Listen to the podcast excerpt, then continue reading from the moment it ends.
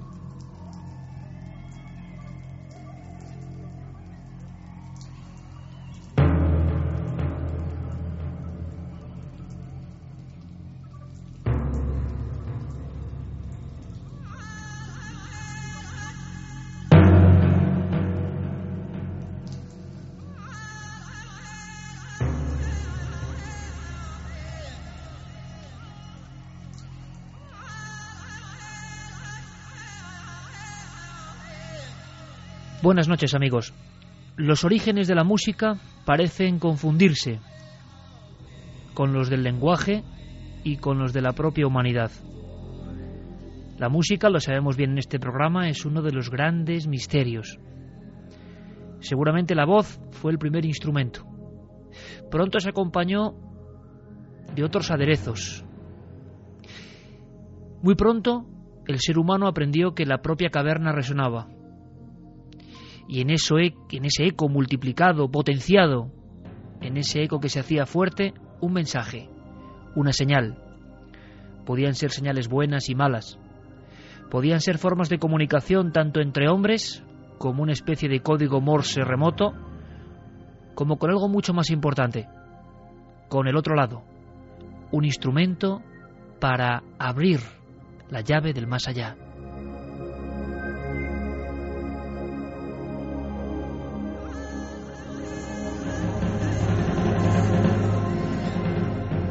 Nadie sabe cuándo comienza el hombre a componer de alguna forma sus primeros ritos. Lo que sí se sabe es que siempre estuvieron envueltos de música, de introspección y de ritmos que hacían que la conciencia se abriese hacia rumbos que ya hoy desconocemos por completo. Es una de las enseñanzas de ese hombre antiguo del que tantas veces hablamos.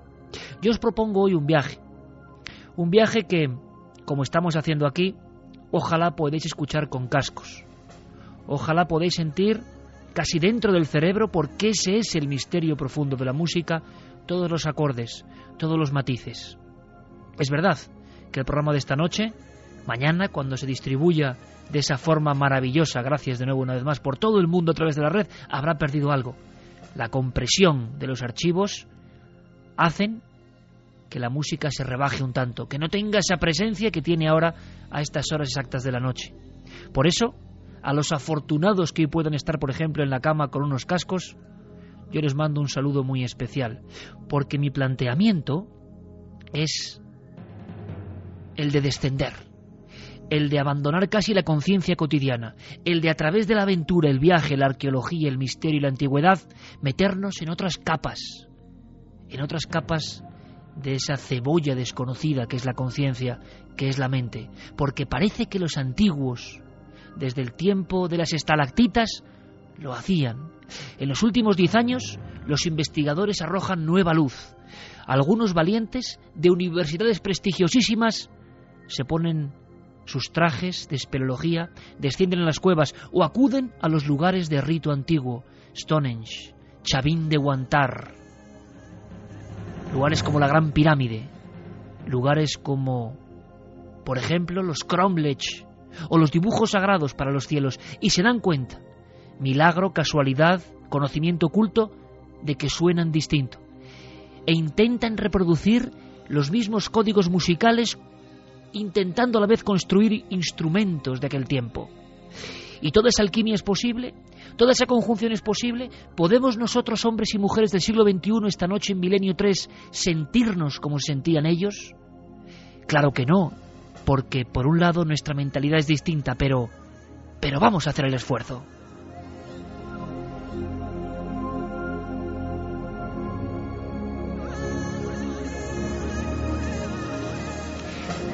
alaridos como estos, tambores espaciados, sonidos rítmicos que acababan haciendo al individuo, al iniciado, entrar en otro lugar, rompiendo la membrana de lo lógico, porque lo lógico, amigos, esta noche nos sirve de poco, como ocurría con los antiguos chamanes, druidas, brujos, sabios, hombres de luz, hombres sagrados.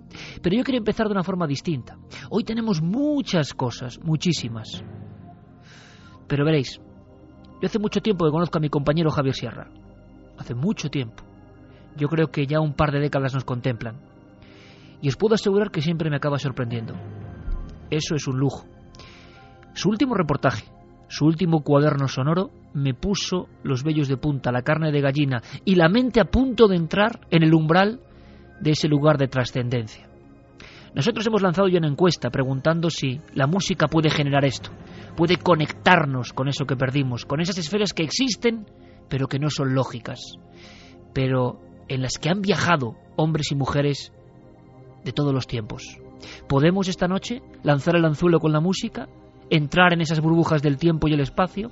Bueno, Javier hizo un cuaderno sonoro.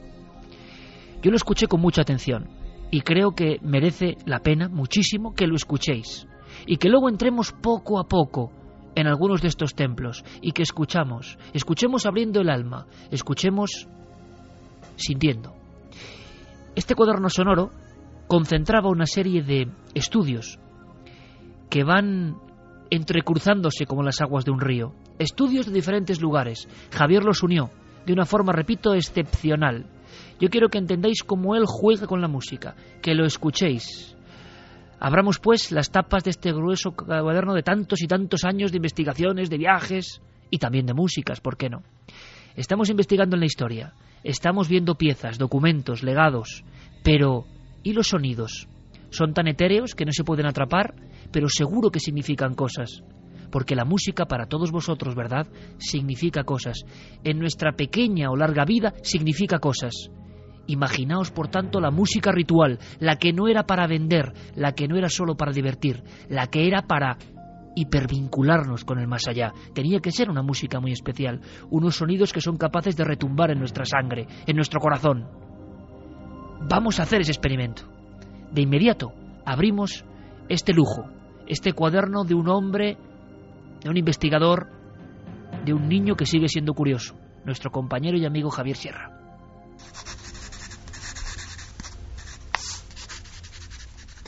Hoy abro mi cuaderno sonoro para proponerles un nuevo viaje en el tiempo, pero no uno cualquiera. En esta ocasión volaremos al pasado más remoto, a la época en la que se levantaron algunos de los monumentos de piedra más grandes de la historia moles como Stonehenge o las grandes pirámides de Egipto y cuya función exacta todavía hoy sigue siendo un misterio.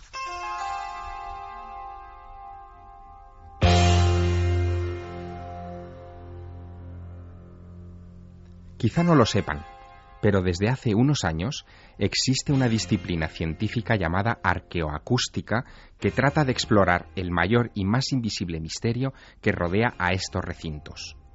Hasta hace poco, nadie imaginaba que estábamos ante verdaderas cajas de resonancia, lugares de una acústica sorprendente, concebidos, sin duda, para impresionar a nuestros antepasados. Tome asiento, por favor. Relájese y por un momento cierre los ojos e imagine que ha dado un paso atrás en la historia, hace más de 4.500 años nos dirigimos a pie, atravesando el desierto de Giza, a las afueras del Cairo, rumbo a la Gran Pirámide. Sobre la arena dorada el calor es sofocante. Rachas de aire hirviendo nos empapan de sudor. Queremos llegar al corazón de este monumento para presenciar algo excepcional. En la Cámara del Rey, gravitando en una sala revestida de granito rojo bajo nueve gigantescas losas de 400 toneladas cada una, este recinto se nos va a revelar como una colosal cámara de resonancia. Escuchen.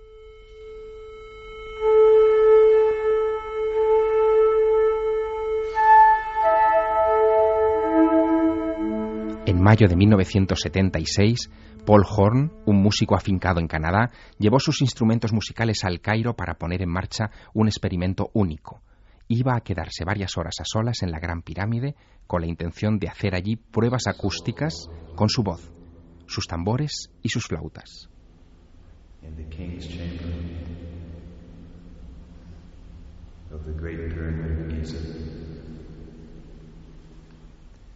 Horn ordenó apagar los fluorescentes para evitar zumbidos molestos.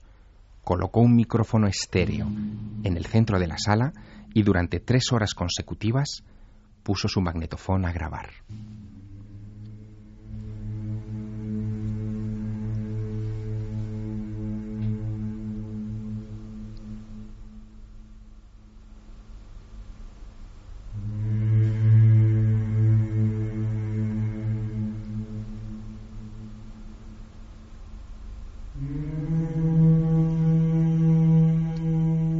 ¿Se lo imaginan?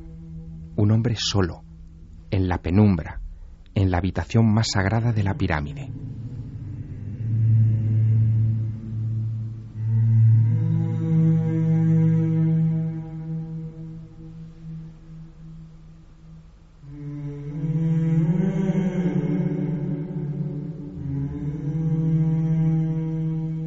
Primero que le llamó la atención es que en esa sala construida con arreglo a la llamada divina proporción, el eco de su voz se mantenía hasta casi los ocho segundos y era devuelto a sus oídos como si allí hubiera un coro.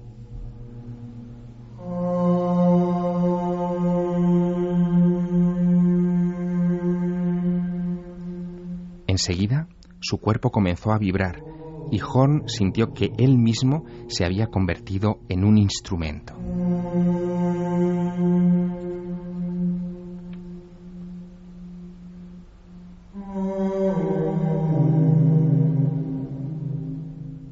Nuestro músico no estaba preparado para aquello. Tomó sus flautas y comenzó a improvisar. Esto fue lo que ocurrió.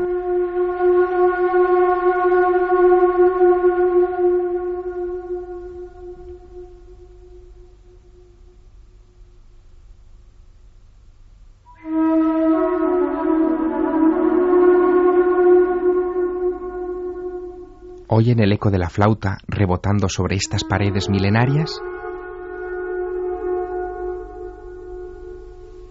Fue todo un hallazgo. Por unos minutos, la gran pirámide le pareció una criatura viva, que respiraba, con la que podía llegar incluso a comunicarse.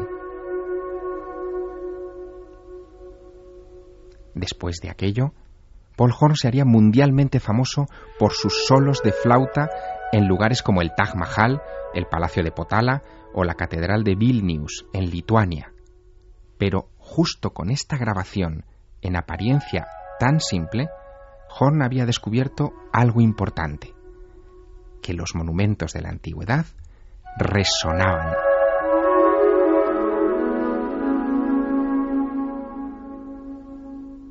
Una resonancia invisible hasta entonces, pero muy real, quizá imprescindible para comprender por qué estos espacios habían sido considerados sagrados en la antigüedad.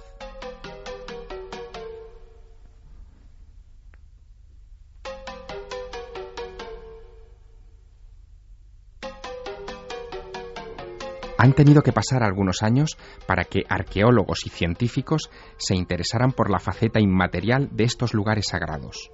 Hoy se estudian ya disciplinas como la arqueomusicología o la paleoorganología, y hasta se reconstruyen las melodías que se tocaban allí hace siglos. Pero, ¿desde cuándo los sonidos son considerados sagrados? La respuesta que proponen algunos investigadores es impresionante, desde la más remota prehistoria. Viajemos ahora al templo megalítico de Stonehenge, en el Reino Unido. Allí, un ingeniero acústico llamado Rupert Till acaba de demostrar que esa estructura de la edad de piedra es capaz de resonar como cuando pasamos un dedo húmedo una y otra vez por el borde de una copa de cristal. Pero escuchen mejor esto. Es el sonido de unas palmadas grabado con una sencilla cámara anecoica en condiciones asépticas, sin eco. Si viéramos esas mismas palmas en el lado derecho del anillo de piedras exterior de Stonehenge, escucharíamos esto que el doctor Till ha grabado.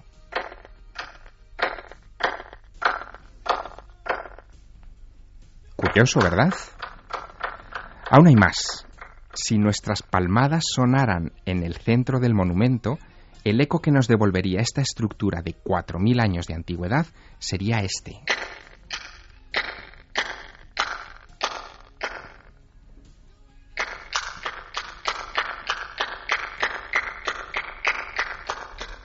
Ahora, por favor, imagínenlo con tambores. ¿No es increíble? Según el doctor Till, una ceremonia ancestral en este lugar sonaría algo parecido a lo que se escucha bajo mis palabras. Su efecto en la mente de los participantes sería embriagador. El ritmo y la frecuencia penetrarían en el cerebro de los oficiantes y abriría su percepción a visiones y sensaciones que para un arqueólogo convencional son imposibles de concebir. Aunque desde hoy, para los que conocen este cuaderno sonoro, ya no.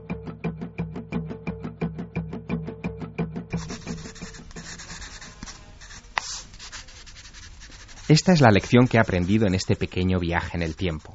Para comprender el pasado no solo hay que examinar sus ruinas, también hay que prestar oídos a cómo suenan. Yo ya lo he hecho. Escuchen sin ir más lejos esto. Esta es la acústica del sarcófago de Keops. Como comprenderán, ya no viajo más sin mi grabadora en la mochila. Nunca se sabe lo que una buena grabación puede decirnos de un lugar sagrado del mundo antiguo.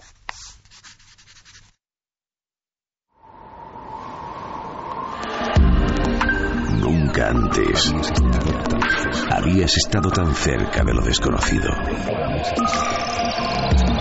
Milenio 3. Cadena Ser.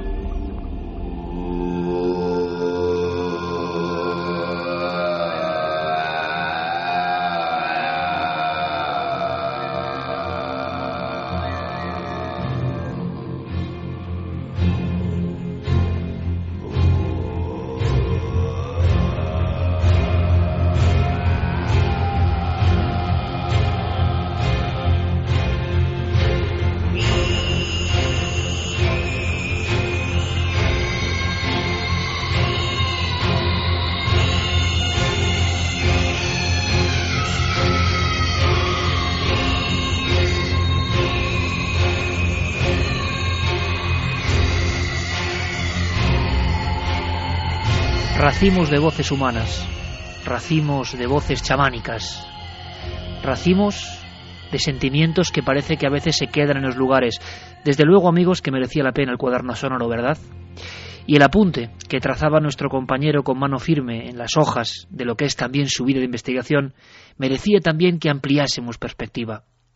Nada más escuchar este documento de Javier Sierra, yo supe que había que ir un poco más allá, que él mismo fuese guía y que supiésemos esta misma semana, para disfrutar todos de ello, qué se está haciendo en eso de la arqueoacústica, en la arqueomuseología, qué están haciendo algunos investigadores con los medios más avanzados. Hay quien dice que hay ciertos ecos que ya hemos escuchado, que incluso la más moderna tecnología no es capaz de alcanzar porque esos ecos, ese sonido de la piedra milenaria, ese estudio de la proporción en la antigüedad, todo ese código perdido, resuena en nosotros de una forma completamente diferente.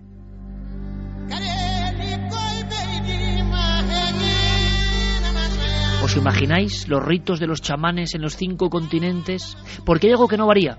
Cinco continentes y miles de años de historia y lugares de peregrinación donde, a través de la música, se conectaba con el otro lado.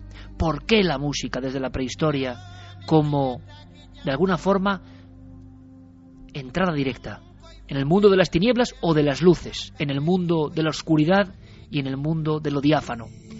Al igual que en el alma humana, parece que también hay dos tipos de resonancias. Vamos a ahondar en ellas. Tenemos, por supuesto, las vías de contacto abiertas. Milenio 3 con número arroba cadenaser.com en Facebook y en Twitter, por supuesto, las redes sociales directamente vinculadas con el trabajo de Guillermo León, recogiendo ya todas vuestras opiniones, porque ojo, hoy a través de todas las vías de contacto y por supuesto también del lienzo blanco en cadenaser.com necesitamos, queremos saber no solo opiniones, sino ya me entendéis, sensaciones.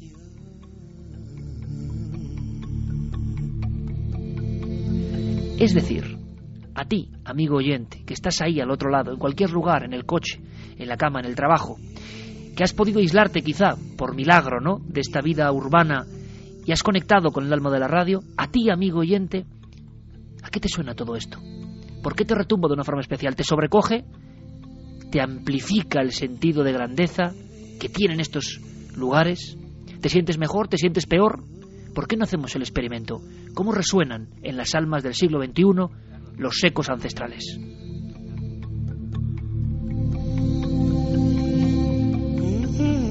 Javier Sierra, compañero, buenas noches. Muy buenas noches, Iker. Yo te lo dije en su día, me parece un viaje magistral a través del cuaderno sonoro, unos apuntes que, claro, dejan una posibilidad maravillosa, la de viajar a algunos lugares y sentirlos. Es cierto, parece que últimamente los hombres sesudos, serios y mujeres de la Universidad de la Ciencia están avanzando y están empezando a entender que no solo se puede medir, cortar, trocear, excavar, sino que además es que los lugares tienen un mensaje sonoro enterrado. Bueno, han descubierto que lo intangible, es decir, aquello que, no se puede someter al análisis de nuestros instrumentos, es tan importante como lo tangible. Y además se están dando cuenta de algo eh, incluso contracorriente. Fíjate, Iker, eh, cuando nosotros entramos en un lugar sagrado, al menos esa es la mentalidad que tenemos en el viejo mundo, ¿qué es lo que hacemos? Nos callamos, entramos en silencio, un silencio de respeto a lo mejor lo que hay que hacer es cambiar esa, digamos, tendencia. A lo mejor lo que hay que hacer es, por ejemplo, dar una palmada o mm, poner a prueba nuestra voz. Y si nos devuelve eco, estamos probablemente ante un lugar sagrado. Vamos a descubrir muchas cosas esta noche, Iker. Por ejemplo, eh, cosas relacionadas con las cuevas prehistóricas.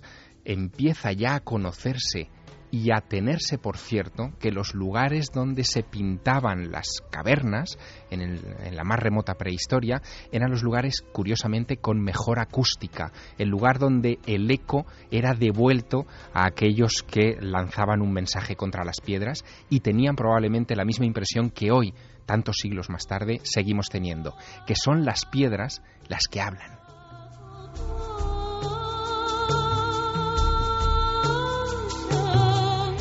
Por cierto que nuestro compañero Noel Calero está poniendo ahora mismo Indus, una canción de Dead Can Dance, uno de esos grupos ya desaparecido, maravilloso, con Lisa Gerrard a su cabeza, y que em, experimentaban, en este caso, con músicas de ritos antiquísimos de las principales religiones, cultos sagrados, en este caso, de la vieja Mesopotamia.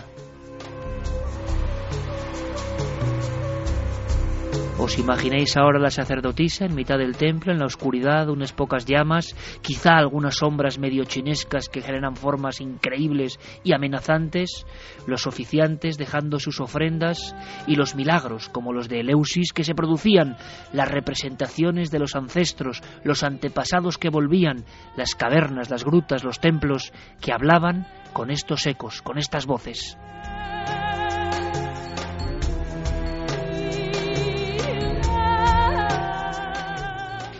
Pero ahora, si os parece, primer punto de viaje directo, queremos conocer, Javier, los últimos datos sobre un lugar sorprendente. Yo voy a dar datos que suenan realmente pues asépticos en este programa de tanto sentimiento, que es lo que importa. Los datos serían Chavín de Guantar. Los datos serían junto a la Cordillera Blanca, cerca del Huascarán, el gran monte sagrado de más de 6.000 metros en el pleno corazón del Perú. Los datos serían 327 antes de Cristo.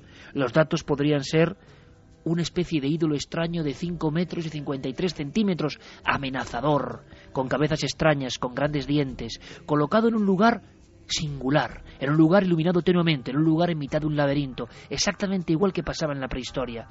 ¿Y qué pasa? ¿Que aquí también hay sonidos? Bueno, hay que saber más de este lugar porque en él, en este enclave, ha estado Javier Sierra y resulta que las universidades más prestigiosas como la de Stanford lleva ya tiempo trabajando en el mensaje sonoro, en el código musical que sale de ahí, en una especie de partitura que entendían que dice algo y que ya no entendemos y que tenemos que escuchar. Pero ¿qué te parece, Javier, si simplemente como inicio viajamos hacia Chavín de Guantar con José Manuel Novoa? Sin duda, uno de los hombres que mejor conoce el Perú milenario, el autor de documentales como El Señor de Sipán o La Dama de Cao. Años trabajando en Perú, excavando a nivel oficial en Perú. Y fíjate, Javier, tú lo vas a entender. Nada le ha impresionado tanto como el encuentro con esos seres monstruosos en el laberinto subterráneo de Chavín de Guantar. Vamos con este guía y luego Javier coge el relevo. Nos espera el secreto de esa música sagrada que por algún motivo sonaba allí. Cuando tú llegas a Chavín de Guantar y ves al lado de la Cordillera Blanca, al lado del Huascarán, que es el pico más alto de todos los Andes peruanos, seis mil y pico metros, y de repente encuentras un santuario ahí donde lo importante no es lo que se ve desde fuera, sino los subterráneos. Chavín de Guantar está dada. Lo importante es lo que hay debajo. Estos subterráneos que existen en Chavín, que todavía eh, acabamos de descubrir eh, casi el doble de los que ya hay, que se pueden visitar, que se pueden, o sea, que se pueden conocer. Estos, estos subterráneos concluyen en una cripta, una cripta muy pequeña, donde de repente hay un monolito de granito blanco que representa un dios que se ha llamado el dios de los Andes, pero lo importante es lo que se siente en estos subterráneos. Yo estaba ahí rodando a las dos de la mañana y te digo que nunca en mi vida he estado en un lugar donde realmente ese magnetismo que existe ahí te llega hasta el corazón.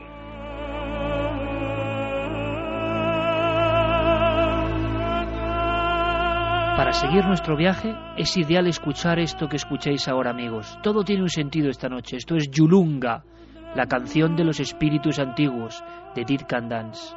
La canción que yo he escuchado en muchos de estos lugares y a mí también se me estremecía el corazón, porque sentía que entre la música y la piedra había algo que me hablaba directamente. ¿Qué le pasaba a José Manuel Novoa, un hombre tan aguerrido, tan escéptico, tan duro como él? Escuchemos un poco más, porque en Chavín hay una llave, una llave que tenéis que conocer. ¿Cómo Chavín podía estar ahí sin ninguna fortaleza, sin ninguna muralla? No se defendían de nada. ¿Por qué? Porque realmente lo que tenían era la llave del más allá. Y ahora te explico. La gente que llegaba a Chavín en esa época, con sus excedentes de la cosecha, lo que intercambiaban eran eso, sus excedentes por conocimientos, por conocimientos de cuándo podían sembrar, de cómo era la posible venida del niño y sufrían una iniciación. Esta palabra la vamos a escuchar a lo largo de toda la noche. Esta palabra es una clave importantísima, iniciación.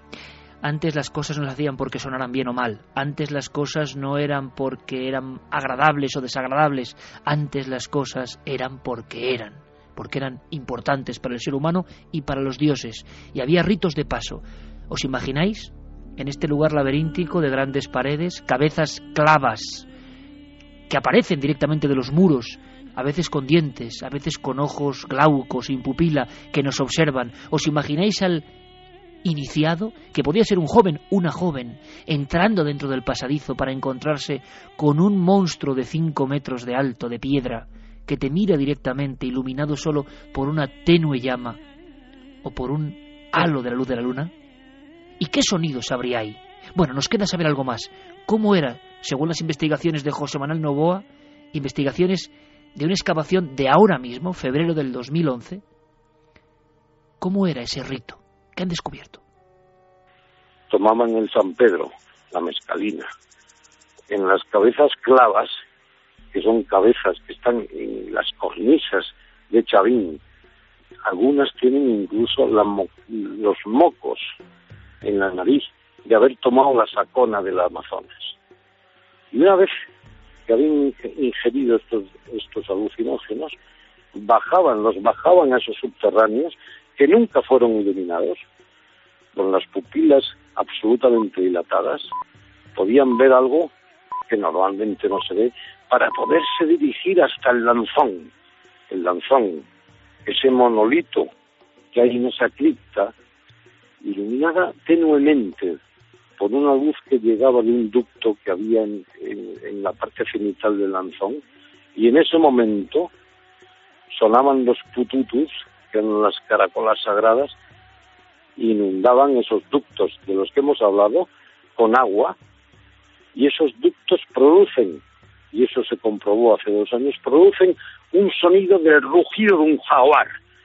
Imagínate, bajo los efectos del alucinógeno, cuando estás ahí viendo el lanzón, el dios de los Andes, tenuemente iluminado, y de repente una explosión de sonido, con tus pupilas absolutamente dilatadas y bajo los efectos de los alucinógenos que habían ingerido, de repente pasaban al más allá.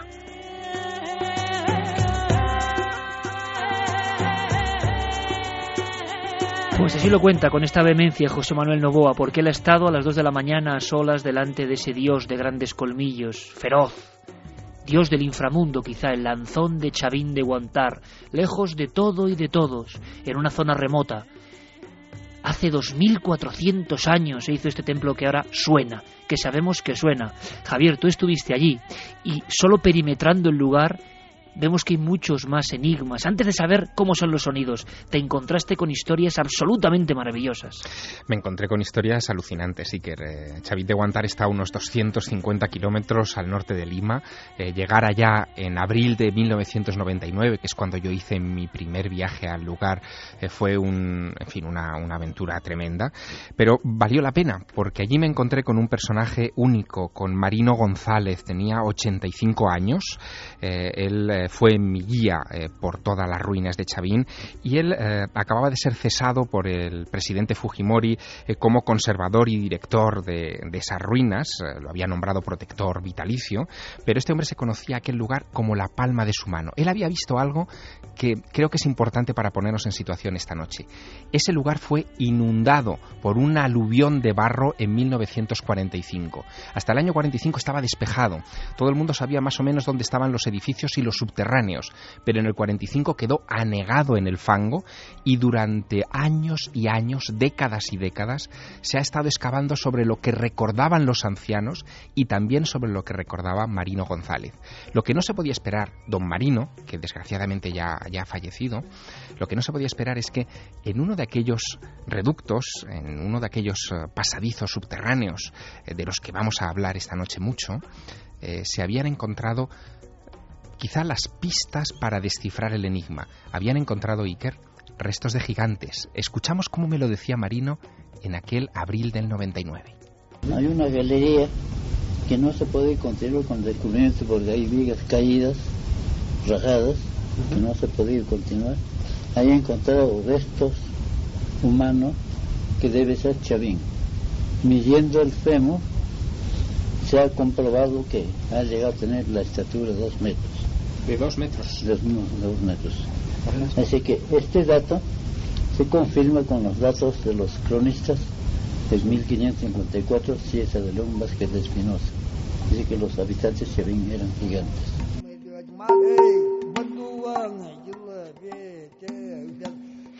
Gigantes en Chavín de Guantar.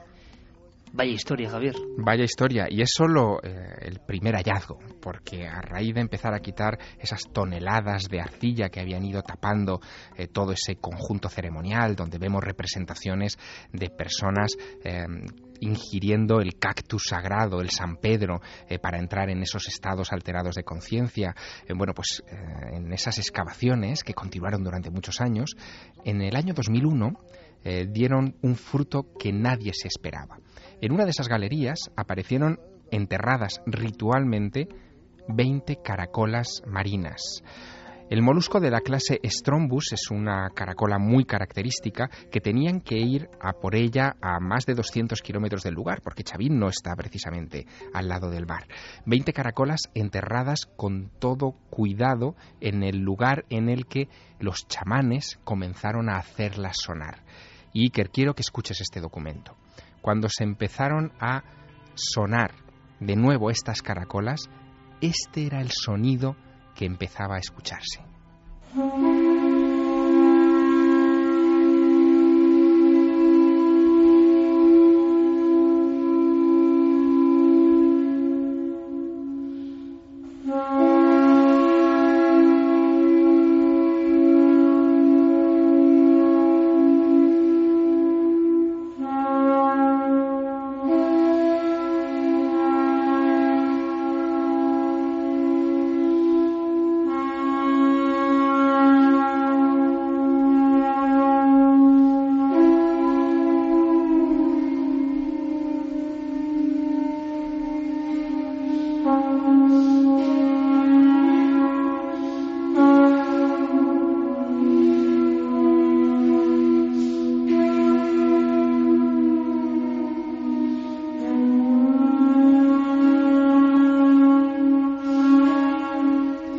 Es difícil imaginarse el impacto, ¿verdad, Iker? Que podía causar esto estando en el interior de esos túneles. Hombre, ahora mismo cientos de miles de amigos están escuchando las entrañas del templo más enigmático, quizá del norte del Perú, Chavín de Guantar, y que ellos se imaginen delante de esa figura, de una figura tremenda, que le pongan los ojos, los dientes, la cara que ellos quieran, que se imaginen en ese pasillo estrecho, oscuro, claustrofóbico, a solas. Escuchemos un poco más, Javier.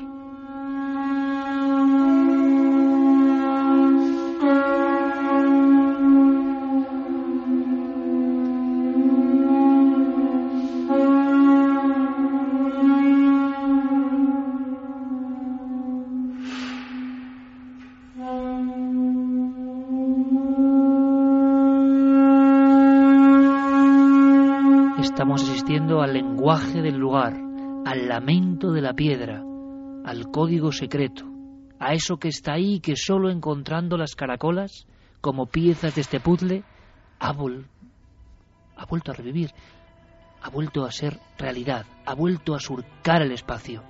Nos parece increíble tener en la radio estos documentos. Están ahí y generan sensaciones. Son interpretados por vuestros cerebros y por vuestra alma ahora mismo. Y la gran pregunta es, ¿qué sentís?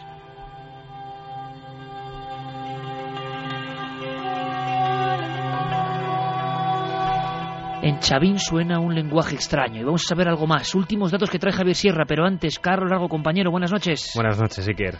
Bueno, impresionante el sonido de una caracola. Claro, para muchos, científicamente, simplemente el sonido de una caracola. Para las culturas antiguas, nada de eso. El hablar de la piedra, del pasado y seguramente de las ánimas que siguen ahí en creencias antiguas, que nos hablan, que nos dicen cosas. Volvemos a repetir vías de contacto rápidamente y si te parece, cuéntame, cuéntanos antes de que Javier vuelva a sacar y vuelva a actualizar algunos datos que son impresionantes, lo vais a ver, de lo que está pasando ahora mismo. Cuéntanos ¿Qué siente nuestra audiencia? ¿Qué, ¿Qué, se le pasa por el corazón al escuchar todos estos sonidos, este racimo de pruebas de, de los ecos sagrados del pasado? Pues vamos a recordar lo primero, si te parece, esa pregunta de ikerjiménez.com, el debate de la semana de Milenio 3. ¿Podemos conectar con otras realidades a través de la música? De momento gana el sí con el 66,5%. Y esas vías de contacto que también recordabas, milenio3 con número arroba cadenaser.com, nuestro correo electrónico, también las frases de los oyentes en cadenaser.com y las redes sociales, en Facebook, en Twitter y en Google+. Pues vamos a ver esos primeros comentarios de nuestros oyentes. Por ejemplo, Hugo Saiz nos decía, el sonido forma parte de mucha arquitectura medieval, colocándote en el centro de algunas salas de castillos medievales, al hablar o hacer algún sonido constante, notas cómo el eco o la reverberación se concentra justo en el punto en el que estás situado. Es sorprendente.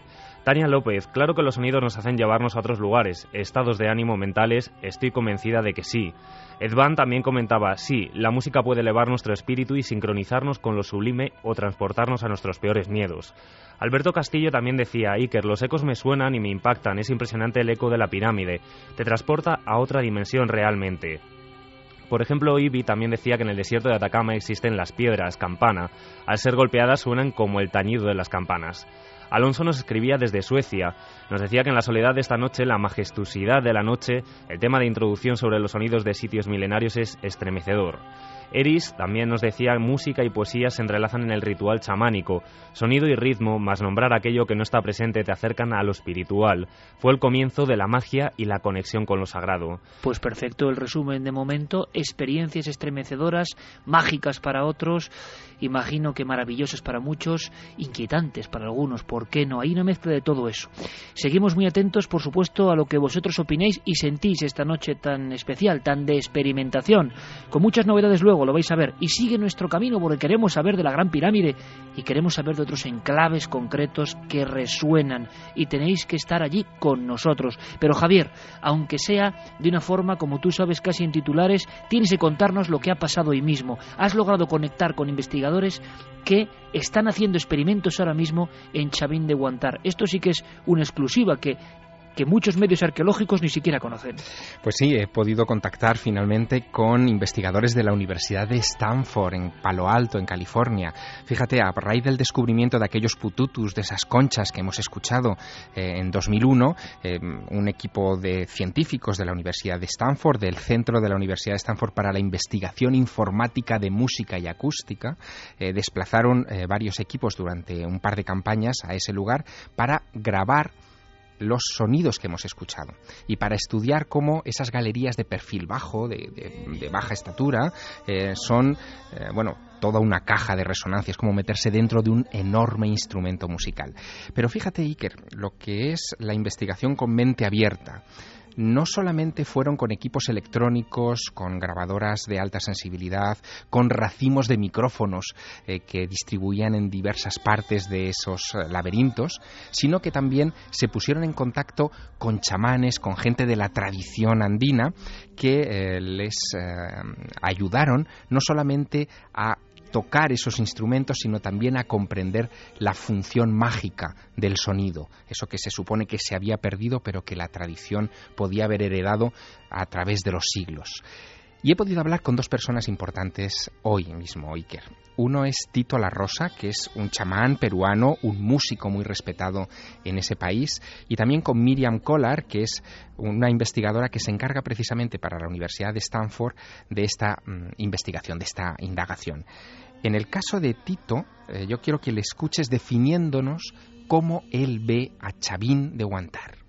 Chavín es el templo del sonido, ¿no? Fue construido sintiendo el sonido. El sonido cumplió una función central en la espiritualidad, en las ceremonias de esta civilización. Para empezar, es un templo construido eh, bajo, bajo el nivel en, subterráneo, conductos y canales por las que se vertía agua y el agua producía junto con el aire un sonido muy especial. Y dentro de toda esta magia eh, ingresan eh, los pututos, ¿no? Los pututos son trompetas de caracol que se utilizaban para anunciar la, llegada de, visitantes. Los pututos eran los que te comunicaban con, con lo divino, eran instrumentos para, para despertar yo he experimentado en Chavín tocando en la plaza circular los pututos originales, es estremecedor, su, su sonido afecta directamente los, los sentidos, ¿no? Trabaja en tu corazón, trabaja en tu pecho, trabaja en tus huesos, ¿no? El sonido como, como creación, como despertar, como apertura de conciencia, ¿no? Tito nos estaba diciendo que eh, los eh, sonidos se sentían, no solamente se escuchaban por los oídos. Y tiene razón, el sonido es algo que no solamente entra por nuestros oídos, sino que fisiológicamente es capaz de eh, ser percibido a través de la piel, de los huesos. Es vibración. Una vibración que afecta al cuerpo humano, tal y como nos lo confirmaba Miriam Collar de la Universidad de Stanford. Hay un ambiente ciertamente eh, que tiene efectos, efectos por este, los sentidos de oído, del cuerpo de la gente. Y con esto podemos ver si en la arquitectura hay diseño a través de tiempo, secuencia de 800 mil años más o menos de eh, construcción. Para Miriam Collar, eh, lo que había que determinar es si esos efectos acústicos eran una casualidad o había un diseño predeterminado. Es decir, esas gentes, esos gigantes que hace 2000 o 2500 años diseñaron los subterráneos de Chavín, lo hicieron deliberadamente porque sabían el efecto que iban a provocar. Bueno, para Tito La Rosa, Iker, no hay ninguna duda de eso. Él introduce otra clave. Para entender bien el efecto de esos sonidos, hay que combinarlo con la ingestión de sustancias que abren la percepción, sustancias sagradas, sacadas de plantas del entorno. Le escuchamos. Todo esto acompañado estaba muy relacionado con la planta maestra, eh, la guachuma, que es el nombre tradicional de, lo que se llama el cactus del San Pedro. Es una planta sagrada eh, que se tomaba para eh, que, era el eje de esta posibilidad de experimentar otros otros mundos, otros otros estados profundos de conciencia, ¿no? No solamente se tomó el San Pedro, también estuvo presente la planta eh, de la ayahuasca, la planta madre, porque hubo mucha comunicación con la selva y también una planta maestra que se llama la huilca, que eh, entonces era una conjunción de plantas maestras que, llevaban a, a lo profundo, ¿no? Al Chaupin. Finalmente, ¿qué cosa es Chavín sino tu Chaupin, tu centro, ¿no? Chavín realmente no, no es Chavín, o sea, es Chaupín. La palabra Chaupín quiere decir el centro de tu centro. Entonces ahí ingresabas, pues, al centro de tu centro, ¿no? Qué viaje, qué viaje nos proponían, viajar al centro de uno mismo a través de la Ucupacha, del mundo subterráneo. El centro de tu centro, decía Javier. El centro de tu centro. Bueno, pues fíjate, en este caso hay algo que creo que es importante. Eh, por supuesto, todos tenemos todavía en el tímpano los sonidos de las caracolas. Bueno, ese sonido que se tocaba en los subterráneos parece que emergía al exterior. Le pido a Noel que lo ponga otra vez de nuevo, porque Rumenos, de fondo, Noel Calero, por favor, coloca también ese sonido de las caracolas para que volvamos un poco a Chavín. Pues ese sonido, como te digo, que se tocaba en los subterráneos, terminaba desbordando los propios subterráneos y emergía hacia la plaza ceremonial en la que eh, parece que se reunían un montón de personas para, para atender a los oficios sagrados este sonido. Y el hecho de que se escuchara fuera del subterráneo, justo en la plaza ceremonial, indicaba todo un diseño. Todo eso estaba meticulosamente preparado. Tanto es así que eh, Miriam Collar, de la Universidad de Stanford, eh, llega a una conclusión tras hacer un hallazgo. La escuchamos. Todo esto acompañado estaba muy relacionado con la planta maestra eh, la guachuma, que es el nombre tradicional de, lo que se llama el cactus del San Pedro. Esto ya nos lo ha este contado. El, corte exactamente de Tito La Rosa, uno de los grandes músicos peruanos. Y vamos al último corte. Claro, que decía una frase que era tremenda, que era se siente en el pecho, se siente en el corazón, se siente en los huesos. Eh, en fin, vaya frase de todo un músico. Creo que ahora sí tenemos el documento. Hemos descubierto que hay una hay un ducto haciendo de la galería de Lanzón su oráculo, su centro más importante del sitio. Hay un ducto que arquitecturalmente es como un filtro por sonido, especialmente por los estatutos, los artefactos de Chavín. Entonces, por el sonido de estos 20 instrumentos eh, específicos del sitio, su sonido no más sale de la galería alrededor Lanzón hasta la plaza circular en el exterior y todo un ducto que arquitecturalmente es como un filtro por sonido, especialmente por los estatutos, los artefactos de Chavín. Entonces, por el sonido de estos 20 instrumentos eh, específicos del sitio, su sonido no más sale de la galería alrededor Lanzón hasta la plaza circular en el exterior y todos los otros sonidos no, no mueve, no llega. Entonces, por esto, pensamos que en su arquitectura podemos ver un diseño especial por los pitutos conectando al lanzón. O sea, Javier, un diseño muy concreto, muy específico para que suene exactamente como estamos escuchando ahora. Y, solo esto, Iker, es decir, si alguien tocaba un tambor dentro de esas galerías, el sonido del tambor no emergía. Es como si se hubiera preparado aquello, con sus ángulos y sus recovecos, para que solo rebotase el sonido de estas caracolas. Es como una especie de gran coro, de coro ancestral, de coro que se te mete dentro del cuerpo. Claro, hay que vivirlo allí. Pero, fíjate, me gustaría agregar un elemento también inquietante, dando un salto, Javier, Chavín de Guantar y las investigaciones de la Universidad de Stanford, ni más ni menos que Javier ha arrancado un poco de ese secretismo con el que se vuelven algunas cosas y nos la trae para que podamos disfrutar de todo esto. Esto no es casual. De alguna forma los ingenieros acústicos están viendo que los antiguos diseñaban todo esto por algo. Y claro, como decía el músico Tito La Rosa, cuando uno está ahí de noche a solas con esa música, siente cosas indescriptibles, inefables. La palabra no llega. Pero quiero, para agregar como un, un aldabonazo tremendo, a las 2 y 21 de la madrugada, que escuchéis algo que me ha puesto la carne de gallina en otro sentido. Damos un salto, pero seguimos en América. Le voy a pedir a Noel que nos ponga, por favor, el corte 10, el documento 10. Pone silbatos de la muerte.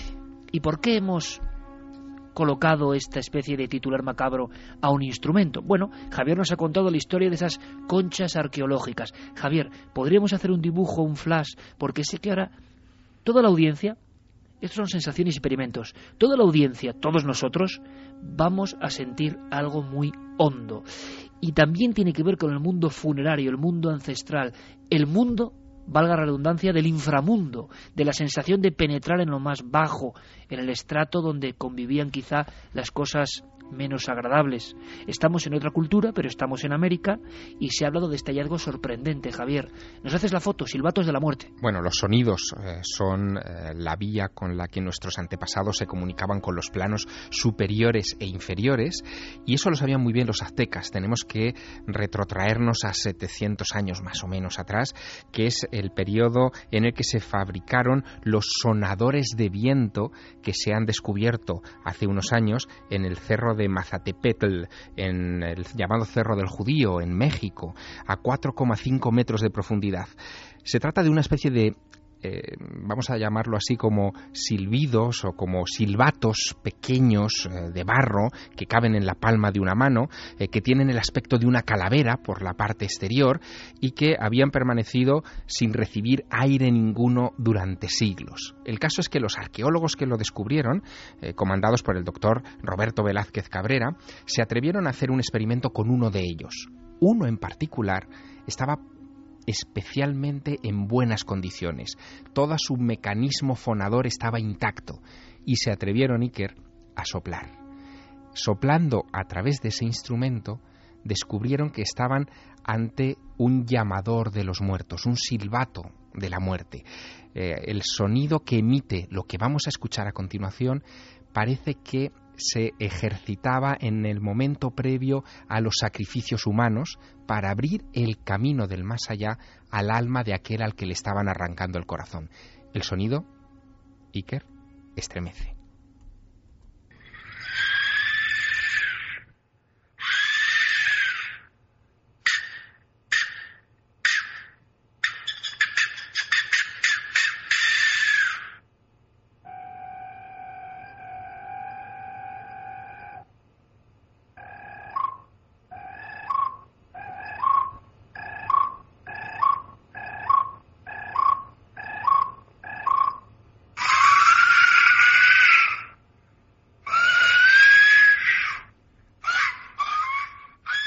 Que eres solo viento a través del barro.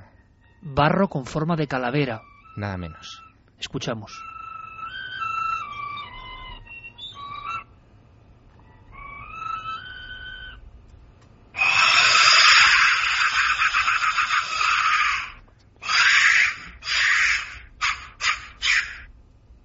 Sonido percutiendo el interior de uno de estos silbatos intactos de la muerte ¿Es arqueología o es algo más? Yo, escuchando esto, me estaba imaginando esa iconografía poderosísima, riquísima del mundo, del inframundo, de los demonios de los aztecas, caminando en peregrinación, en hilera, quizá dispuestos al sacrificio, y a veces entre los vivos una calavera, una calavera que ríe, que nos mira riendo, y parece que escucho su carcajada con esto.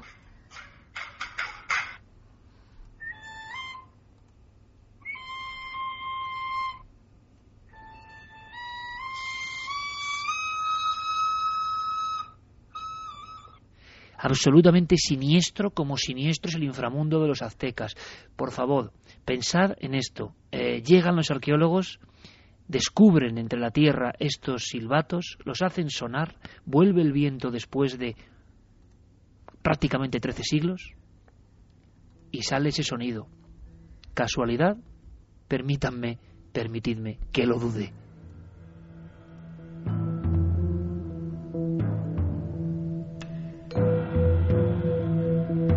Que preguntar a nuestros amigos y amigas qué han sentido ahora, ¿no? Y a veces un sonido dice mucho más que un grueso tomo hablando de los sacrificios que se hacían en este lugar, en estos rituales. Solo aire expulsado a través de un instrumento nos cuenta sin palabras mucho más.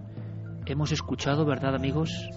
El puro horror de la antigüedad, el puro miedo, la sensación quizá que tenían los que iban a ser inmolados, sacrificados, acercándose a ese altar de piedra, altar muchas veces con caras parecidas a las del lanzón, que miran, esperando, aguardando su dádiva de sangre desde el otro lado.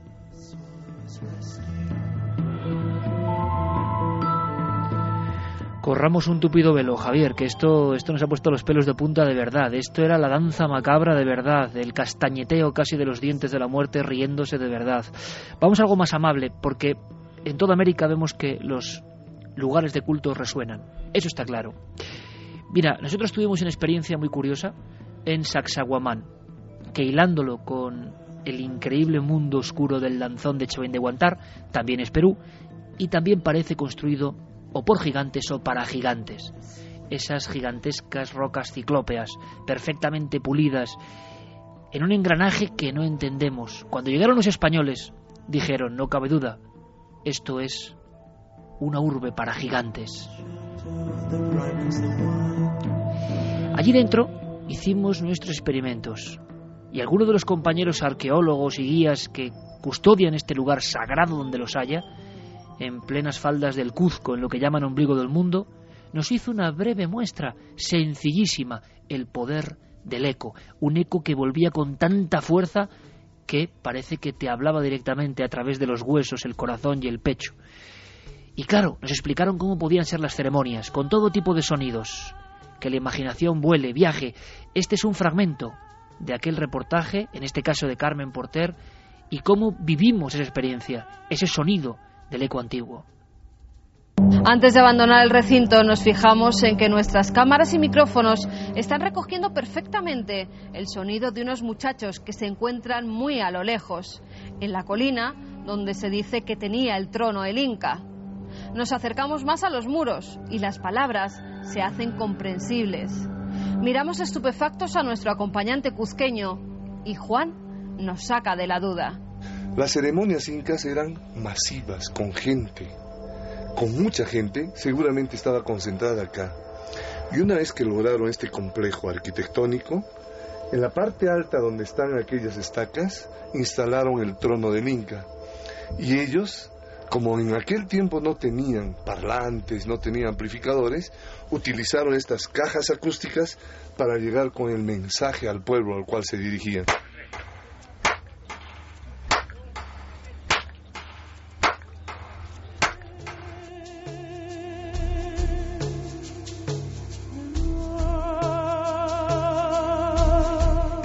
Un eco que parece el doble, el espíritu, la sombra, lo que te acompaña, que te devuelve el sonido. Y claro, ¿cómo podía ser interpretado en la antigüedad? Esto ocurre en otros lugares, sobre todo toda América que le estamos recorriendo arriba y abajo, tiene estos sitios que responden, pero que a la vez generan una armonía sagrada. Bueno, estamos recibiendo decenas y decenas de mensajes de gente que se, de verdad, se ha aterrorizado, hay que decirlo. No me extraña. que se ha sentido en la soledad de su casa mal. Bueno, hay un experimento ahí. Ese sonido de hace 13 siglos que Javier Sierra de alguna forma nos rescata, ha generado de inmediato una sensación en nuestra audiencia. Yo lo digo, mañana todo esto estará taimado, reducido, eh, de alguna forma el empaque del sonido directo a través de las ondas de la radio no es lo mismo que a través de la compresión de Internet. Y yo quiero que los que mañana nos escuchen, un millón de descargas mensuales ya a través de la red en ikerjiménez.com y en cadenaser.com, yo quiero que lo entiendan, ¿eh? Quiero que lo entiendan, que a veces merece la pena el esfuerzo de estar a estas horas para sentir en el cerebro y si es posible con los cascos, indicación que hacía Javier Sierra, estos sonidos. Luego si queréis, si queréis, no lo sé, ponemos de nuevo los silbatos de la muerte, que es algo que te hace que el corazón salga casi casi por la boca, sinceramente. Se ven muchas visiones. ¿Qué visiones tendrían en aquel tiempo con estos sonidos? Bueno, sigamos en México, Javier, ¿te parece? Porque hay otro sonido, el sonido del quetzal. Sí, este es un sonido muy espectacular, pero hay que estar muy atentos para poderlo escuchar. Nos tenemos que situar en el templo de Cuculcán. Es casi, si me permites, Javier, como una psicofonía, ¿no? Hay que estar muy atento al sonido de fondo. Sí, lo vamos a repetir para que se perciba bien, pero nos trasladamos al pie de una de las escaleras del templo de Cuculcán, de lo que llaman el castillo en Chichen Itza, en ese lugar en el que, em, bueno, se puede ver cada equinoccio, tanto de primavera como de otoño, como las sombras de la escalera eh, conforman el perfil de una serpiente. Seguro que muchos lo han visto alguna vez en telediarios o en, o en televisión, en reportajes. Bueno, pues en ese lugar, si uno mm, se acerca a los pies de la escalera y da unas palmadas, va a recibir un eco muy curioso. No es el eco exacto de la palmada. Lo que recibe es eh, lo que parece el canto de un pájaro, de un pájaro muy determinado, del quetzal, que es un pájaro muy de la zona y por supuesto pájaro sagrado. Quetzal, Quetzalcoatl, el dios, la serpiente emplumada es em, fundamental para entender la religiosidad y los ritos de todo ese lugar, pero para percibirlo tenemos, como te decía, que estar muy atentos. Vamos a pedir que nos quiten la música, vamos a escuchar esa palmada e inmediatamente después de la palmada el eco que se escucha parece un pájaro, un pájaro que empieza a cantar. Lo escuchamos.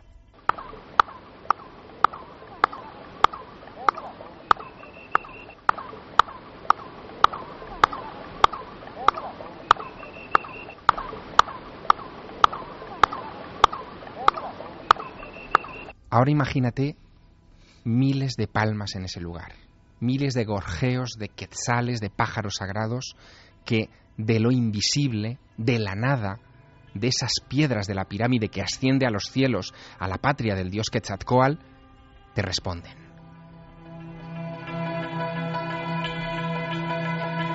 No podemos dejar América, el continente de los misterios, porque nos espera la Gran Pirámide. Aunque sea en una primera ojeada, tenemos que penetrar en sus secretos, sonoros. No podemos dejar América, digo, sin saber algo más de los silbatos de la muerte.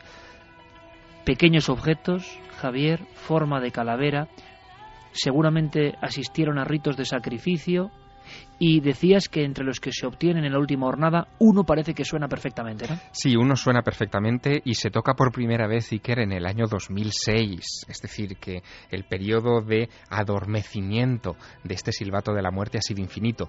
Lo curioso es que se han reproducido esos silbatos, eh, ha habido artesanos que los han reconstruido eh, siguiendo el mismo esquema de, de sus eh, primos de hace siglos, pero el efecto no es idéntico es mucho más, yo te diría que más penetrante el que es el auténtico, el que hemos escuchado esta noche aquí. Mira, el que vamos a escuchar otra vez. Sí, el doctor Roberto Velázquez Cabrera decía que si se tocaran dos silbatos de la muerte simultáneamente, y dice textualmente, se producen batimentos infrasónicos complejos que generan estados alterados de conciencia, psicodélicos y alucinógenos. Madre mía, pero como siempre, ¿por qué será que no me extraña, Javier, lo que dices.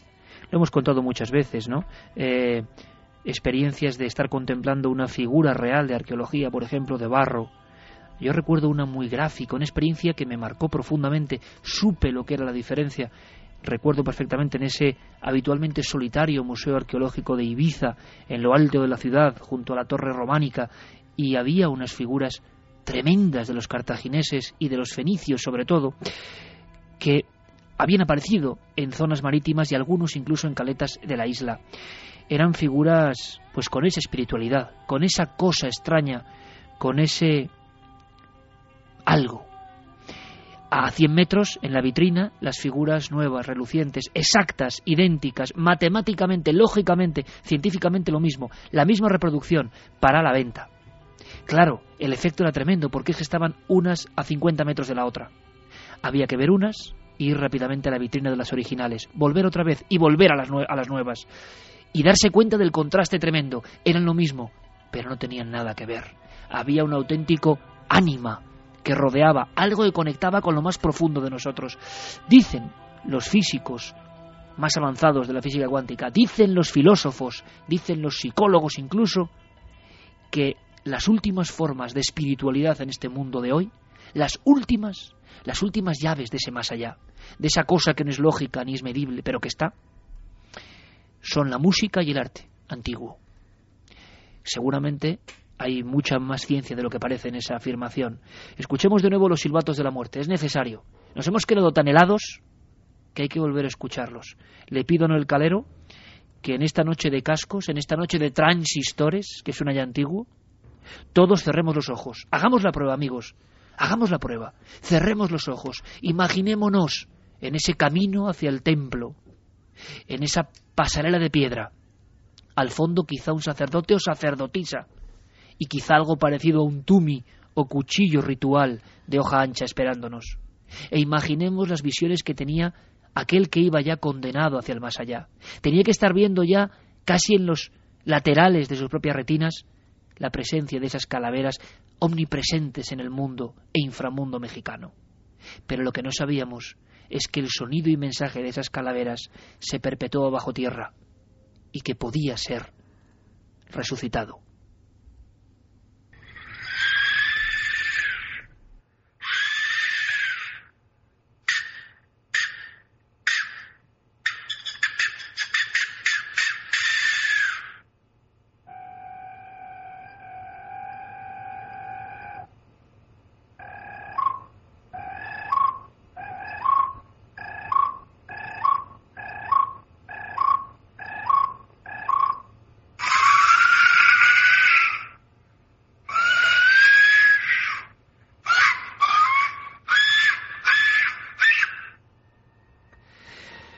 Creo que es suficiente, creo que es suficiente, pero parece de verdad la risa de la procesión de los muertos y nos deja el alma.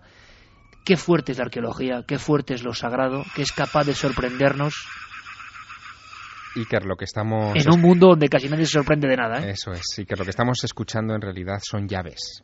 Se nos están abriendo las puertas de la percepción a esos otros mundos. Y esto que hoy en nuestra visión racional eh, nos lo prohibimos, en el mundo antiguo era tenido por dogma. Lo invisible es lo que nos conecta con el más allá, con los dioses. ¿Y qué hay más invisible y a la vez más impactante que el sonido?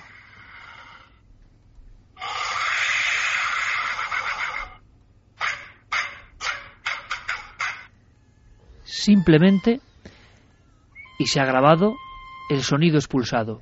Científicamente, aire a través de un objeto con forma de vasija votiva. Sí, esto dirían los arqueólogos, pero quizá esto sea lo que menos importe.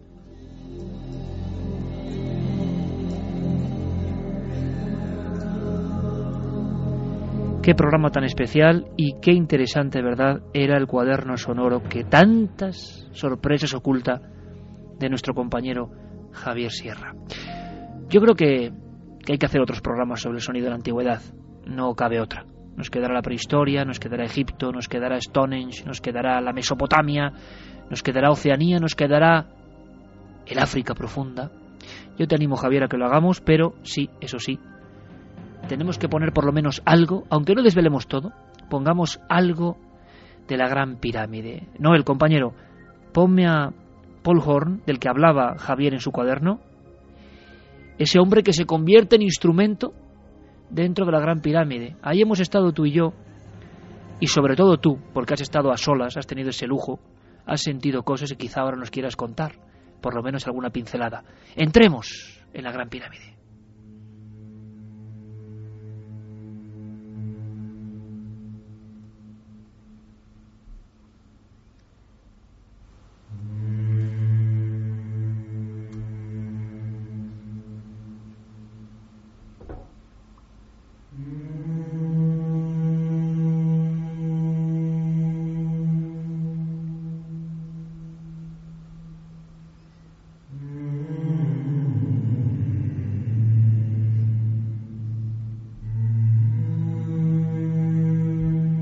Este momento Paul Horn, el músico, a solas se da cuenta de que él es parte de esa máquina de conectar con los dioses, Javier. La grandeza de Paul Horn es que él entró allí sin una partitura. En realidad lo que está haciendo, y él lo contó cuando salió de la Gran Pirámide, es dejarse llevar. Se sienta en el lugar y solo con sus cuerdas vocales se deja llevar y entona esto.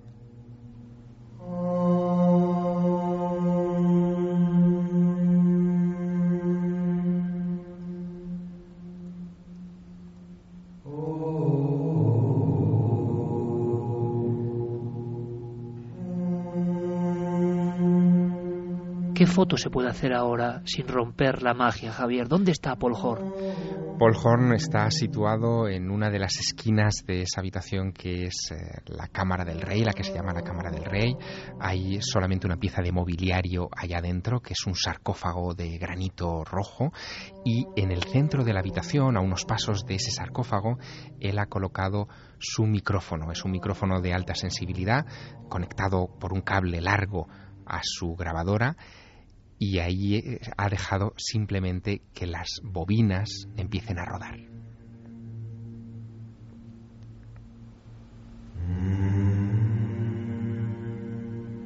Está solo, Iker, totalmente solo. ¿Te identificas con esta experiencia, Javier? Absolutamente. Eh, yo, de hecho, cuando estuve solo en la Gran Pirámide, muchos años después, en 1997, hice también alguna prueba de esta, de esta clase. Tratar de entonar algo, un tono sostenido, una especie de mantra. Y la verdad es que dejé de hacerlo porque me asusté. Eh, impacta. Es como si de repente esas paredes que tú sabes que son rectas se abombaran y empezaran a devolverte el sonido. Es como si mm, se arquearan como si fueran tela y bueno, yo, yo creo que, ese momento fue muy, muy impactante eh, y me descubrió que el sonido es esencial para entender esos lugares. De hecho, es la llave que los abre. Vamos a escuchar las flautas. ¿Cómo sonaban las flautas dentro de la Gran Pirámide? En un momento dado, Paul Horn se da cuenta de que todo eso es un enorme condensador de sensaciones, emociones y cosas imposibles de explicar. Los músicos, están muy cerca de esas cosas. Los genuinos músicos, los que sienten como Paul Horn. Me lo imagino y solo, con sus aparatos. Tendremos que hablar con el Javier, desde luego. Tiene 82 años, ¿eh? Hay que, seguro que, que, que, si está, podemos hablar con él. Vamos a escuchar un poco cómo retumbaba la gran pirámide con el sonido tan peculiar de la flauta. Fijaos, dicen que el primer instrumento, instrumento artefacto al margen de la voz humana, fue la flauta en huesos de pájaros, flautas en la prehistoria. ¿Cómo suenan en Egipto? Suenan así.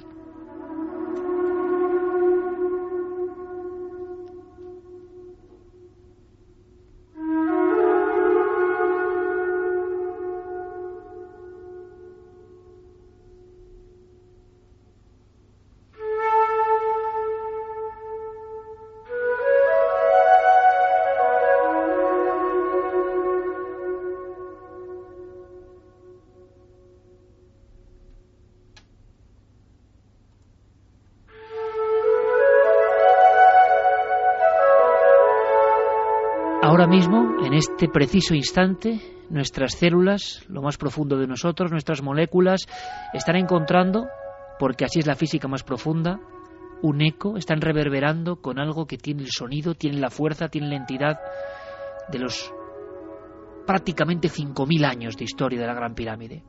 Y toda esa historia, todo ese conocimiento, toda esa magia, la asimila nuestro cuerpo y quizá partes inconscientes de nosotros acumula ese saber ¿Quién sabe? Seguro que los antiguos así pensaban. De otra forma es imposible concebir estos diseños de la arqueología musical.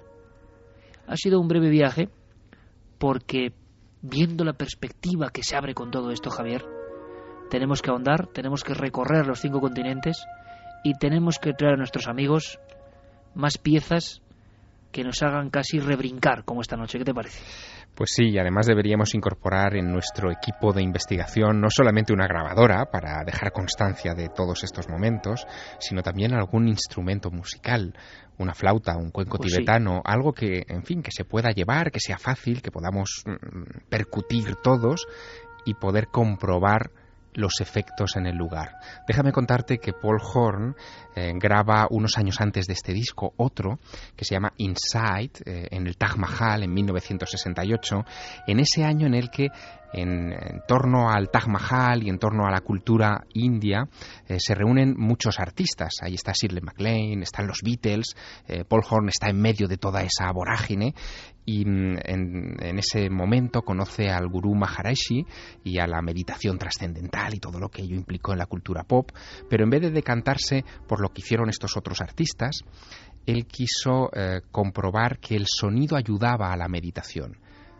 Grabó un primer disco en el Taj Mahal del que vendió 750.000 copias. Eso es nada, en, en, el año 68. Y a partir de ahí se propuso ir recorriendo poco a poco todos los lugares importantes sagrados del mundo. Y se dio cuenta de que no todos tenían esa resonancia.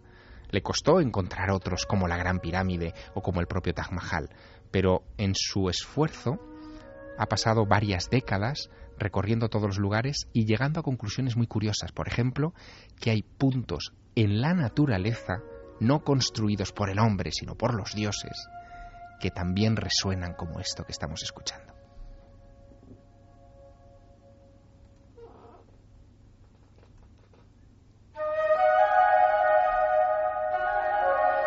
Perfecto el colofón. Se abría esta historia, esta viñeta del pasado y del presente y del futuro con el cuaderno sonoro. Hemos disfrutado enormemente y nos guardamos, os lo aseguro amigos, un sinfín de documentos, de sonidos, de historias y de sensaciones. Eh, Javier ha sido un auténtico placer, de verdad, y por eso tú y yo siempre llevamos música a cualquier lugar, ¿verdad? Es uno de los secretos que nos hace vivir las cosas con esta intensidad. Un auténtico honor, compañero. Gracias por enseñarnos este mundo y te aseguro que seguiremos indagando, pero es que eso es lo que ocurre, son las 2 y 47. ¿Y tú sabes lo que pasó a las 2 y 47 de hace 100 años? ¿Qué pasó? ¿No te imaginas? Sí, me lo imagino. 1.500 almas en apuros, en serios problemas. El Titanic, ahora mismo, justo ahora, y tiene que coincidir con Milenio 3, claro, ocurrió la tragedia. Solo puedo daros las gracias en nombre de todo este equipo, ¿verdad, Javier? Por, por el eco impresionante eh, del programa Titanic del pasado domingo. Gracias de todo corazón. Luego hablaremos de eso.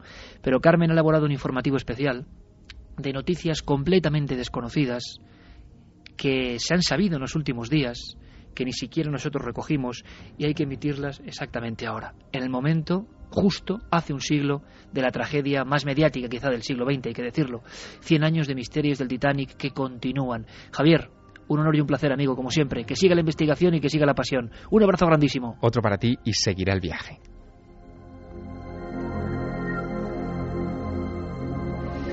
Muchas personas nos han dicho que mm, si ya estaba todo contado del Titanic, al ver el programa descubrieron que no, evidentemente. Lo increíble es que sigue habiendo aluvión de informaciones. ¿Qué os parece, amigos, si después de este viaje por los sonidos absolutamente a flor de piel, y luego quiero que Carlos me cuente vuestras sensaciones, nos marchamos de viaje con Carmen en este caso, en una embarcación pues también llena de alma que persigue al Titanic y que lo observa. ¿Es posible que en estos días, que hasta ahora haya nuevas noticias, a la hora exacta del impacto, del extraño impacto con aquel iceberg que rajó el casco del Titanic? Sí, hay noticias y por eso, un siglo después, informativo especial en la SER.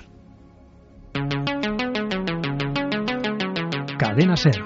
Noticias del misterio.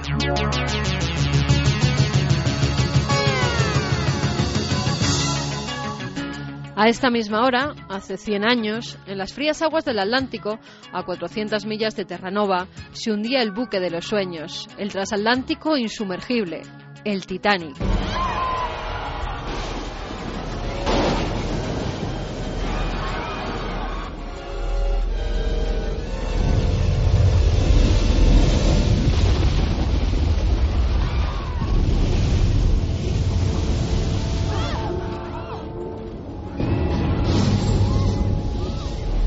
Desde que se produjo la tragedia se han realizado documentales, musicales, novelas, ensayos, series de televisión y películas. La primera de ellas solo un mes después de que el barco se hundiera. En mayo de 1912 ya se podía ver a la estrella del cine mudo Dorothy Gibson, que tras salvarse de morir bajo las aguas, decidió protagonizar en Salvada del Titanic el papel de su propia vida, utilizando incluso la misma ropa con la que se salvó del naufragio. La película se a bordo del Olympic, el buque gemelo del Titanic, y no tuvo demasiado éxito, ya que el desastre estaba aún muy cercano. Sobre los restos del Titanic está esta misma noche el crucero MS Balmoral, que ha realizado la misma ruta que hizo el insumergible. Los pasajeros de este barco, entre los que se encuentran familiares de las víctimas, han cenado lo mismo que sus ancestros y han parado en los mismos puertos. Es una experiencia muy emotiva y estoy muy contenta de haber podido participar, ha dicho la sobrina nieta de uno de los desaparecidos. Mi abuelo navegó en el Titanic como mayordomo de primera clase, sobrevivió en el bote salvavidas número 13. También han rezado por las víctimas en una ceremonia que se ha llevado a cabo en la proa de la embarcación, lo que nos hace volver a aquella gélida madrugada cuando se producen los hechos y vislumbrar a los tres sacerdotes católicos que viajaban en los camarotes de segunda clase del Titanic.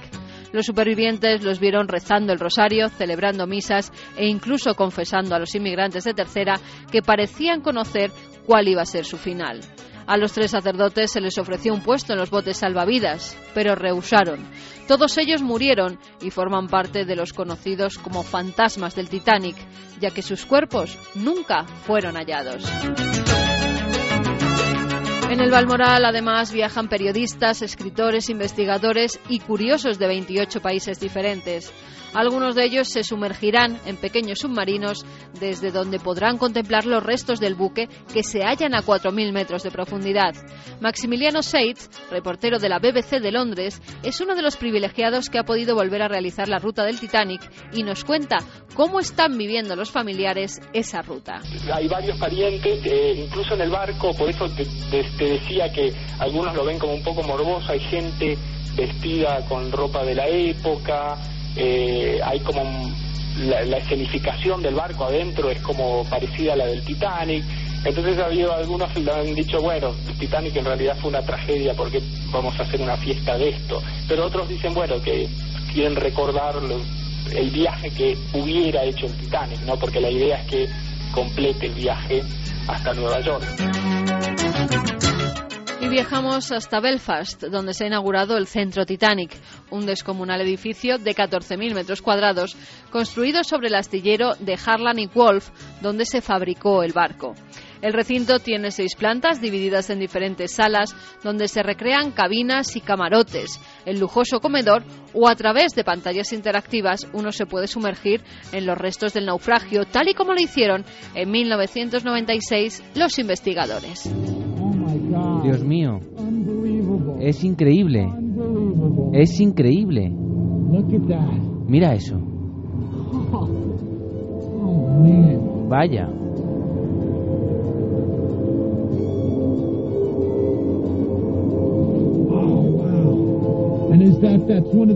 Esa es una de las grúas que utilizaban para levantar las anclas, ¿no? Dios mío, mira eso, mira eso. Además, a través de los efectos especiales, el visitante podrá sentir el frío que tuvieron los pasajeros del Titanic y vivir la angustia de los últimos minutos del buque. Para los que quieran investigar un poco más sobre el Titanic o conocer mejor a la tripulación y los pasajeros, la Fundación Ancestry ha publicado unos 200.000 documentos inéditos hasta ahora sobre ellos. Y entre estos hay una carta que Emily Richards, una de las supervivientes, escribió cuando se encontraba en el Carpatia, el barco que la rescató y que echa por tierra la teoría de que el primer oficial fue el culpable del hundimiento. En la misiva, la británica aseguraba que el capitán estaba en el bar bebiendo y le había pedido a otros que se ocuparan de la navegación. El naufragio fue culpa del capitán. Por su parte, Louise Patten, la nieta de Charles Linktoller, único oficial del Titanic que sobrevivió al desastre, escribió en el libro God as Gold revelaciones que hizo su abuelo sobre las verdaderas causas del hundimiento del barco. La más sorprendente es la que afirma que el hombre al mando del timón, Robert Hitkin, sintió pánico al conocer la presencia del iceberg y giró el Titanic equivocadamente. Además se revela el misterio de por qué no había prismáticos en el barco, y es que al parecer el abuelo de Patton reemplazó a David Blair en la tripulación antes de zarpar desde Southampton, y este olvidó entregarle la llave del armario donde se guardaban los binoculares. También han hecho declaraciones los descendientes del propietario del transatlántico Joseph Bruce Ismail, retratado como un cobarde y arrogante magnate al que le entró el pánico cuando el buque comenzó a hundirse, dicen que se disfrazó de mujer para subir a uno de los botes salvavidas. Pero su bisnieto asegura que no fue así, que ayudó a mujeres y niños a subir a los botes y él lo hizo cuando ya no quedaba ninguno de ellos en cubierta. Además, tiene documentos que lo prueban, como una carta de un hombre que le agradecía que hubiese salvado a su mujer, una azafata australiana llamada Evelyn Marsden. Historias humanas que salen a la luz, aunque hay algunos que lo ven como un espejismo. Es el caso de Tim Maltin, que ha declarado que en la noche de la tragedia hubo un espejismo sobre el nivel del mar. Falso espejismo o espejismo superior, así llama el historiador al fenómeno que se pudo producir hace hoy 100 años. Este efecto se da cuando chocan dos frentes de aire, uno muy frío y otro muy cálido, y el resultado es una ilusión óptica que altera la posición aparente de los objetos, por lo que el vigía pudo ver un falso horizonte y vislumbrar el iceberg cuando ya estaba encima.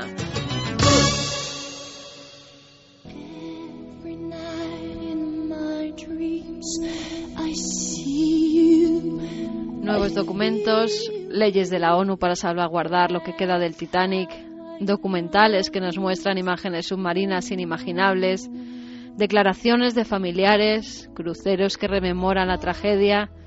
El buque sigue estando muy vivo. Y hay una explicación. Todos viajábamos en el Titanic.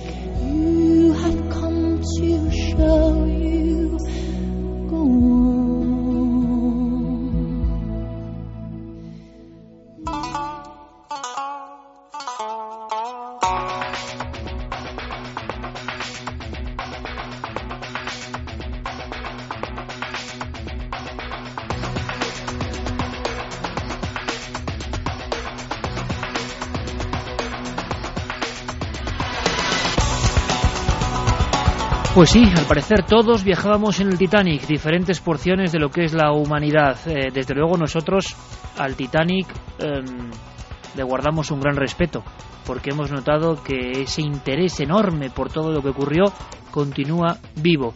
Y quiero ampliar esas gracias. Lo del domingo fue realmente, eh, no voy a decir inesperado, pero sí brutal, porque ese programa fue líder de toda la noche, de toda nuestra franja de las emisoras nacionales a cualquier nivel. Y eso mm, tal y como está el patio y tal y como está en general la televisión es de verdad un auténtico honor y una alegría porque nosotros intentamos contar cosas que nos interesan cosas que nos hagan aprender algo. Y eso de aprender algo ya empieza a ser también un fenómeno paranormal. No es conseguir audiencia quizá de cualquier forma es hacerlo siendo fieles a lo que nosotros creemos. Yo quiero agradecer a los muchos millones de personas, los muchos millones de personas que vieron por lo menos una hora del programa del Titanic.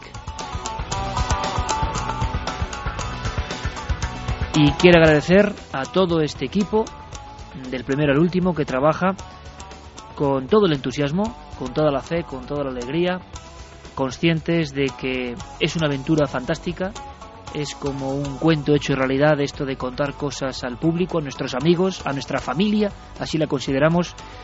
Creo que es el 33 EGM que vivimos, justo ahora que cumplimos 10 años, 11 temporadas, dentro de poco la efeméride y un ascenso de unas 80.000 personas que nos deja en nuestra nueva franja horaria una cifra de 478.000 oyentes y más de un millón de descargas mensuales a través de ikerjiménez.com y cadenaser.com. Son números que nos ruborizan, que nos ruborizan de verdad. No sé si lo merecemos, pero gracias por todo este cariño. Eso también es un misterio. Procuraremos estar a la altura. Ahora las noticias y después mucho más. Milenio 3.